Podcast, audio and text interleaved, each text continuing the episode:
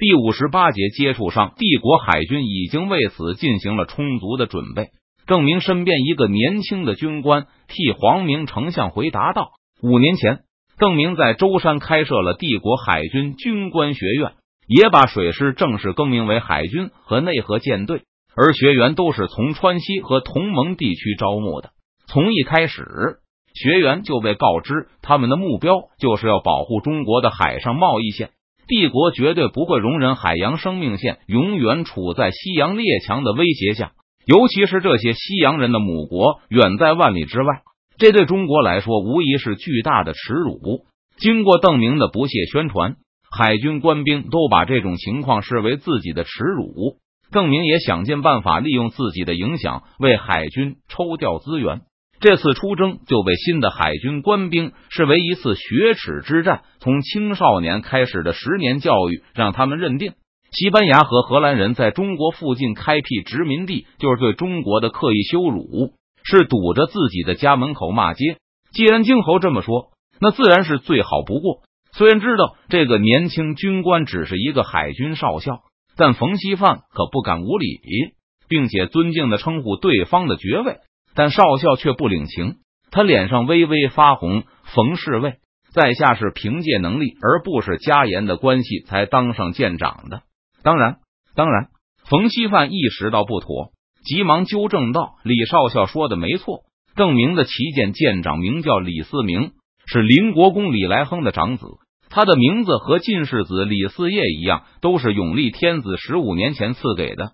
川北战事后，成都对同盟的吸引力也获得显著增长。张煌言一度有意放弃独立地位。”到川西去接替贺道宁的官职务，后者也想换份行政工作干干，但院会明确表示了拒绝，宣称这会给抗清同盟带来不利的影响，让同盟误会川西试图并吞盟友。最后，没有成行的张煌言把他的儿子派去四川上学，现在也进入了帝国司法部。元宗帝在经过反复的心理斗争后，最后也放弃了保持独立的设想。以帝国政府支付给他一大笔退休金和任命他儿子为夔州府知府为条件，把地盘卖给了成都。现在袁家的堂兄弟掌握了两个知府的位置，可谓在帝国内部混的最好的家族。而元宗帝退休去成都时，居然一口气带去了十五位姨太太，买了很大的一片土地，开始享福。在赎买了万县之后，院会谢绝了王光兴。马腾云等人一拥而上的请求赎买地盘要求，表示短期内不会再考虑花费巨款收购这些同盟的土地，至少要等成都喘几口气，改造好夔州后，才能再考虑此事。因为收购这些土地不仅需要花钱，还要斥巨资推行帝国的法律和规矩，更要避免同盟的误会。就连原先比较有志气的刘体纯，现在也在忙于组织军屯。生产川西需要的商品挣钱，他的长子是不用担心了，所以刘国公就整天琢磨着怎么给他的其他儿子挣一些家私，给女儿攒一些嫁妆出来。虽说将来把夷陵一卖，肯定能有笔款子，但钱总是不嫌多的吗？郝瑶琪还有他的邻居狄三喜一伙，倒是依旧很重视军事建设，也没有把刮地皮得来的钱都往自家腰包塞，而是继续购买军火。不过有传言说。他们的如意算盘是将来去河南打下一片地盘，好多麦城都歇钱。与这些人相比，李来亨虽然和邓明交情最深，但关系却显得相对疏远。至此，依旧没有透出过任何加入帝国的试探来。不过，李来亨同样把长子送到川西接受教育。发现邓明开始筹建海军后，李来亨还写信给邓明，要求让他的长子加入海军。以便成为这个很可能会崛起的新山头的元老。前世和父亲一起抗清战死的李思明，在这个世界能够脱颖而出，一路青云直上，成为邓明旗舰的舰长。当然不是完全依靠他的个人能力，不过这也是帝国内部的现状。封建军阀依旧有着平民无法比拟的巨大影响力，而云南的晋王和邓明的关系就显得更疏远了。吴三桂夺取广西后。借口和晋王的密约是以湖南为代价交出贵州的。既然湖南没有到手，所以吴三桂当然不会履约。本来在邓明的支持下，李定国和吴三桂的实力已经开始拉近，但吴三桂轻取广西后，一下子又把双方的实力拉开。面对吴三桂这个老狐狸和贵州的险恶地形，就是李定国也没有把握用劣势兵力击败据险而守的前军。再说吴三桂的态度也让西营有所幻想，认为将来完全可以说服吴三桂倒戈，没有必要兵戎相见。因此，吴三桂和李定国的互相牵制态势还在延续。现在，李定国作为假黄钺的亲王，和丞相邓明在礼节上依旧是平起平坐的，但他也把儿子派到了成都。邓明立刻为他把西川行都司改为建昌府。并委任李嗣业为建昌知府，成都和昆明之间的物资输送也归他负责。虽然知道冯锡范等人还有疑虑，不过明军在和使者保持通讯的时候，也一直在海面转移，寻找着最好的开战时机。邓明仰头看了看天，从昨天开始，头顶的云就越变越厚，看来一大片阴云正在向这里飘过来。现在正是六月初。就算没有云，月色也会比较暗淡，正是地队最喜欢的作战时期。跟着明军的使者船在海上不停的行驶了十天了，最开始驶向西方，但使者船几次做出曲线转折后，终于把西班牙人的舰队带向了海峡方向。马里奥将军一直很有耐心，对方不断变换方向以摆脱追踪，也在他的预料之中。为了进一步麻痹对方。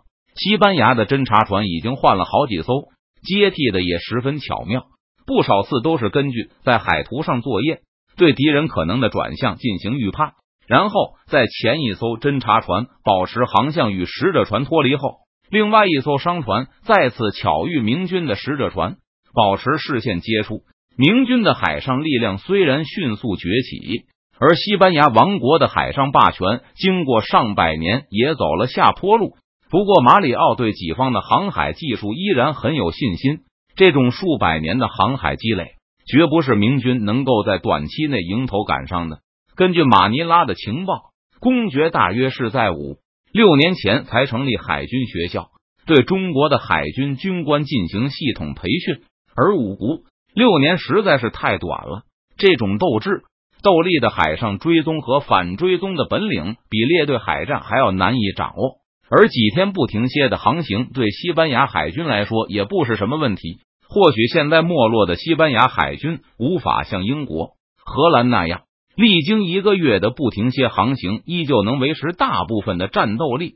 但这种十天的近海缓速航行，依旧不会削弱他们的战斗力。如果中国人认为这就能让西班牙人感到疲惫，而大大拉近两军的战斗水平。那马里奥可以轻蔑的说上一声：“那个魔鬼完全是打错了主意。”巴布岩海峡上空阴云密布，因此太阳下山前，马里奥将军就下令舰队停泊。这里不是外海，在没有月光的夜晚航行容易出现危险。将军现在有一种感觉，那就是他已经靠近了此行的猎物。几天之内，甚至有可能明天就能发现公爵的踪影。万一在夜晚与公爵遭遇，那就很可能让公爵意识到危险而紧急登陆。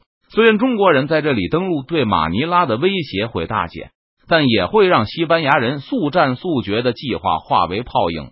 而且，万一在夜战中撞沉了公爵的旗舰，导致那个魔鬼丧命怎么办？他们不是为了战争而战争，而是为了贸易。公爵的死亡很可能导致东亚贸易的彻底中断。到时候同样会遭到马德里的责难。根据马里奥将军的命令，三十艘战舰在原地落锚，他们会停船休息一晚。就算中国的使者不顾一切的在没有月色的夜晚继续航行，明天利用速度的优势，舰队也依旧能够轻易追上他的尾巴。西班牙的舰队形成环形部署，马里奥将军曾经站在中国人的位置上思考。如果对方不用武装商船来和战舰编队打正规战的话，那纵火战术似乎是唯一可行的方法。所以，西班牙的舰队不能排列的过于紧密，即使外围的战舰麻痹大意到被敌舰撞上，其他的战舰也仍然有反应的时间。阴云遮蔽了整个天空，没有一丝月光透出来。就算中国人突然与西班牙人遭遇，他们也无法在这样的天气里发起攻击。不过，警惕的西班牙军人依旧一丝不苟的安排好了执勤人员，用来照明的火箭也都放在合适的位置。安排好职业的军官后，莱昂纳多舰长就和其他军官一起在舰长室与马里奥将军共进晚餐，希望明天不要下雨。吃饭的时候，莱昂纳多舰长一边咀嚼着食物。一边有些担忧的说道：“现在西班牙人最担心的就是找不到公爵的舰队，而且离开马尼拉的时间越长，他们对此就越担心，会不会公爵根本还没有出发，只是吓唬我们？如果这样就太好了。不过我们不能把希望寄托在公爵只是虚张声势上。”马里奥认为，至少应该继续尾随中国使者的船只半个月，直到确信他是要返回中国去报信。那样，接下来西班牙人只要做好警戒工作，并向台湾方向派出远洋侦察舰，就可以拥有足够的预警时间。不过，从这些天中国的使者船反复绕圈看来，公爵应该就在附近，数目可能高达数万的中国远征军随时都可能发起攻势。西班牙人在饭桌旁讨论战局的时候，邓明。李四明和冯锡范等人一起用望远镜凝视着海面上那些若隐若现的火光。通过和使者船的联系，明军已经知道了西班牙舰队周围的天气情况。太阳落山后，等候多时的明军舰队就从海平面后静静的驶出，向着敌人的方向开来。现在，明军指挥官已经能够用望远镜捕捉到从各条西班牙战舰舰长室窗户里透出的亮光。暗淡的灯光就像是一些模糊的星星，在望远镜中若隐若现。他们虽然模糊不清，但能向明军提供敌方舰队的大致方向。我们大约会在子夜二刻与敌人发生接触。李四明蛮有把握的说道：“让官兵们先去睡两个时辰吧。”邓明放下望远镜，漆黑的海面上，一百二十艘舰船组成的夜袭舰队排成两个纵队，向西班牙人悄悄靠近。